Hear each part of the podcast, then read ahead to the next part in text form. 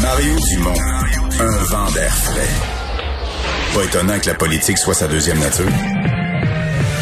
Vous écoutez Mario Dumont et Vincent Dessureau. C'est l'heure de la chronique politique de Gilles Barry. Salut Gilles. Bonjour. Bon, là, j'ai ton, j'ai ton sujet devant moi, puis ça commence par le, nouveau- le nouveau chef du PQ sera-t-il? Puis ça pourrait être le nou- chef de- le nouveau chef du PQ sera-t-il efficace? Sera-t-il extraordinaire? Sera-t-il un gagnant? Mais ce que tu as écrit sur la feuille, c'est le nouveau chef du PQ sera-t-il le dernier?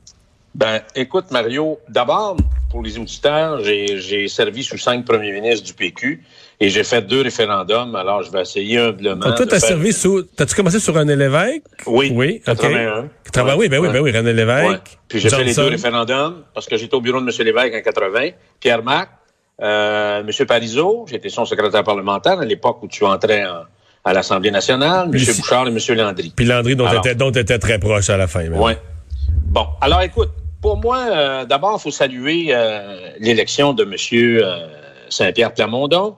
Surtout, Mario, on sait, moi et toi, on sait que jeune père de famille avec des jeunes enfants, s'engager pour servir euh, politiquement, c'est pas facile. C'est un courage. engagement qui ça prend du courage, puis il faut que tu aies le sens du sacrifice. Mais je voudrais partager avec toi trois choses sont probablement trois mises en garde importantes parce que je l'écoute depuis vendredi soir. La première, pour moi, il doit se faire élire et vite. Mais il y a- il y a l'opinion contraire, lui, là. Ben, et, et puis, je pense que son analyse est mauvaise, là, parce que se comparer à Lévesque et Parizeau, quand on connaît l'histoire du, du parti, premièrement, il faut comprendre que René Lévesque, à la fin des années 50, début des années 60, était entré dans l'imaginaire collectif québécois avec son émission Vedette Point de mire. En 60, il devient euh, député et ministre vedette, encore une fois, de Jean Lesage dans l'équipe du tonnerre. Il est le père de la nationalisation des compagnies Donc, d'électricité. l'élection de 62, elle se fait sur son dossier, là, sur la nationalisation. Ben, alors, et M. Parizeau, lui, quand on compare à M. Parizeau, faut pas oublier que M. Parizeau, avec M. Lévesque, là, quand on regarde ça avec un certain recul, ils ont été probablement responsables de 50% de la réalisation du grand chantier qu'on a appelé la Révolution tranquille. L'autre moitié, c'est Robert Bourassa, Claude Castonguay, puis Jean Gérin Lajoie et euh, Paul-Émile, euh, M. Lapagne. Alors, M. Parizeau, lui, ensuite, devient pendant huit ans député de l'Assomption, ministre des Finances, ministre du Revenu et président du Conseil du Trésor. Donc, ces deux personnages politiques importants dans l'histoire du PQ, avant de revenir, étaient connus des Québécois. Lui, M. Saint-Pierre Plamondon, personne ne le connaît, là, Mario. Alors, euh, Et il a les, deux autres, les deux autres avaient été députés et ministres. Donc, ils ont fait un petit bout sans se faire élire au Parlement, mais ils avaient été députés et ministres, donc ils avaient l'expérience parlementaire. Oui, puis Mario, ils, ils étaient entrés dans la tête des Québécois. C'est des gens qui ont réalisé des grandes choses. C'est important, ça. Monsieur Saint-Pierre Plamondon, on peut l'associer à quelle grande réalisation? Mais là, à date, à date, il y en a une première, c'est qu'il est parti à 5% dans le premier sondage, mais- puis il a fini à 56% donc il a gagné Bon. une course au PQ. C'est sa Ouais. seule, c'est ça pour les Québécois, il est ça, là. il y a quand même 43 ans, là, mais tu sais, à l'évêque, à 43 ans, il avait fait la nationalisation, puis il avait fait point de mire, puis euh, il faisait... Il était dans la tête de tout le monde. Là. Alors, puis l'autre chose, Mario, t'as dit quelque chose d'important.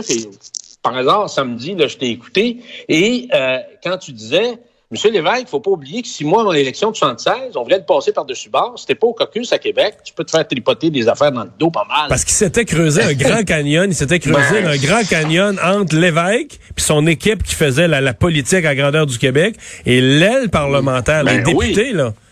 Claude Charon avait dit, il faut se débarrasser du vieux bois mort. Ça, c'était René Lévesque. Ben, écoute. Alors, et l'autre chose, Mario, on est dans une pandémie. Il n'y a pas d'espace médiatique en dehors de l'Assemblée nationale pour quelqu'un qui n'est pas connu. Alors, la pandémie, là, elle occupe toute la place et les préoccupations citoyennes, économiques, financières ou sanitaires sont reliées à ça. Et ça, ça va être, ça va être à l'agenda pour les prochains mois. Donc, Deuxième chose, trouver un comté et vite. Et c'est drôle, je pensais à ça parce que je me rappelle, Mario, quand M. Parizeau est revenu en politique, il n'a pas voulu rentrer de suite à l'Assemblée nationale. Et M. Bourassa, bon joueur, s'inspirant de Duplessis, dit à M. Parizeau, je vous offre un très bon comté, puis je ne présente pas de candidat contre vous. Pour le voir rentrer en chambre. M. Parizeau a attendu une coupe, un an et demi. Ensuite, ben là, il avait décidé de, de rentrer parce que ça bouillonnait sur le plan constitutionnel et tout ça. Mais dans le fond, la solution pour l'avenir de François Legault. Alors, euh, parce que ce qu'il faut dire, Mario, quand on regarde la carte politique du Québec, la carte du PQ, il reste une zone lilliputienne pour le PQ. Il n'y a plus de comté à Montréal, il n'y a plus de comté autour de Montréal c'est concentré euh, dans l'est du Québec et en Gaspésie et sur la côte nord. Mais même là, on peut pas parler, on peut pas parler de comté sûr. La part, à part euh, peut-être sa côte nord, c'est un peu plus fort. Les comtés en Gaspésie, là, tu sais, à Gaspé, ils l'ont gagné sur un recomptage dans un pôle. Euh, Bonaventure, c'était quand même serré. Euh, Grimouski, ça a été plus serré cette fois-ci. C'est pas, il y a plus de, plus de comté sûr pour le PQ là. Il y en a pas. Et le troisième élément, Mario, et moi je pense que c'est le plus terrible. Euh, quand on parle d'un Scott, là, lui, il est, terrible parce que pendant que le, PQ chantait en chœur avec Québec solidaire, euh, ne voulant pas de présenter de candidat du PQ dans Rouen contre euh, Gabriel Nadeau-Dubois, bien, François Legault, lui, s'est emparé du fonds de commerce du PQ qui s'appelle le nationalisme. Il est parti avec ça. On regarde les résultats aujourd'hui. Fait qu'il est fortement installé sur ce fonds de commerce et ça va être difficile de lui enlever ça. Alors, moi, pour, la question, et je pense qu'il y a certains chefs du PQ, Mario, moi, je reviens toujours sur mon expression tirant d'eau. Et euh, il faut comprendre, il y a eu, c'est important d'être élu. Ça a une signification auprès de la population, puis d'être élu est fortement élu. Il y a eu deux chefs du PQ qui ont eu de la difficulté avec ça, puis si on regarde leur histoire dans leur comté, là, depuis, euh, Madame, il y a eu Mme Marois qui s'est faite battre comme premier ministre dans un comté purement francophone. Une, par une nobody. Et euh, Jean-François Lisée euh, était chef du PQ, puis il a pris une culbute dans Rosemont. Alors, il faut pas sous-estimer ça. Auprès de l'électorat québécois, ça donne déjà quelque chose. Ça donne de la solidité, ça amène le respect, puis ça suscite l'admiration aussi de ceux et celles de tes militants. Mais là, il, nous reste une minute et demie. Je te fais la contrepartie. Parce que euh, moi, je l'ai entendu son explication. Lui, il dit, il n'y a plus de sûr pour le PQ. Veut il reste, il reste deux ans. Et s'il veut gagner une partielle, il faudrait qu'il mette là, six mois à un an d'efforts énormes sur un seul comté.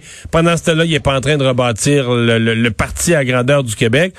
Donc, lui fait le calcul. je suis mieux de reporter ça. Ben, à l'élection générale, je me présenterai en même temps que les autres dans un PQ plus fort, mieux organisé. C'est ça, lui, son calcul.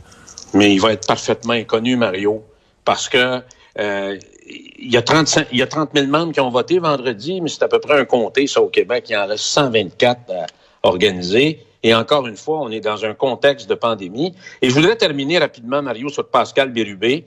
S'il y avait quelqu'un qui aurait pu prendre les rênes puis vraiment redonner un élan puis du souffle au PQ, c'était Pascal. Lui, c'est un type. Quand on parle de tirando, lui, beau temps, méchant temps, vent dans la, dans la face à la dernière élection, lui, il a réussi à augmenter encore sa majorité dans le comté de, de Matane. Il y avait du bagou, il y avait du souffle, il y avait l'estime des Québécois. Je trouve ça malheureux, mais probablement qu'il a fait le calcul en disant le défi est trop colossal puis probablement qui a envie d'orienter sa vie euh, ailleurs. Est-ce qu'il devrait euh, qui, est-ce que c'est lui ou Véronique Yvon que Paul Saint-Pierre de Mondon devrait mettre chef parlementaire? Je vais te dire une chose Mario. On revient au principe de base. Une élection, il faut gagner des comtés. Ça prend des organisateurs. Et moi, si j'étais Plamondon, dans la mesure, je le renommerais où je lui donnerais la fonction d'organiser euh, en chef, la, prochaine élection. Mais dans tous les cas, il faudrait que Pascal Bérubé ait un rôle majeur. merci, Gilles. Merci. On s'en parle. Bye bye. On va s'arrêter dans un instant. On va se joindre à Pierre Bruno et au bulletin de 17 heures.